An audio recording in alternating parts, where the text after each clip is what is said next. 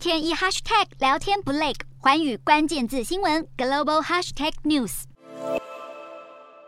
美国参众两党议员闪电访问台湾，再度挑动中国敏感神经。除了攻击持续扰台，中国外交部也再次表达强烈不满。尽管汪文斌没有明确指出会采取什么样的坚决有力措施，但外界预估就是持续军演，甚至再对台湾更多农渔产品祭出禁运制裁。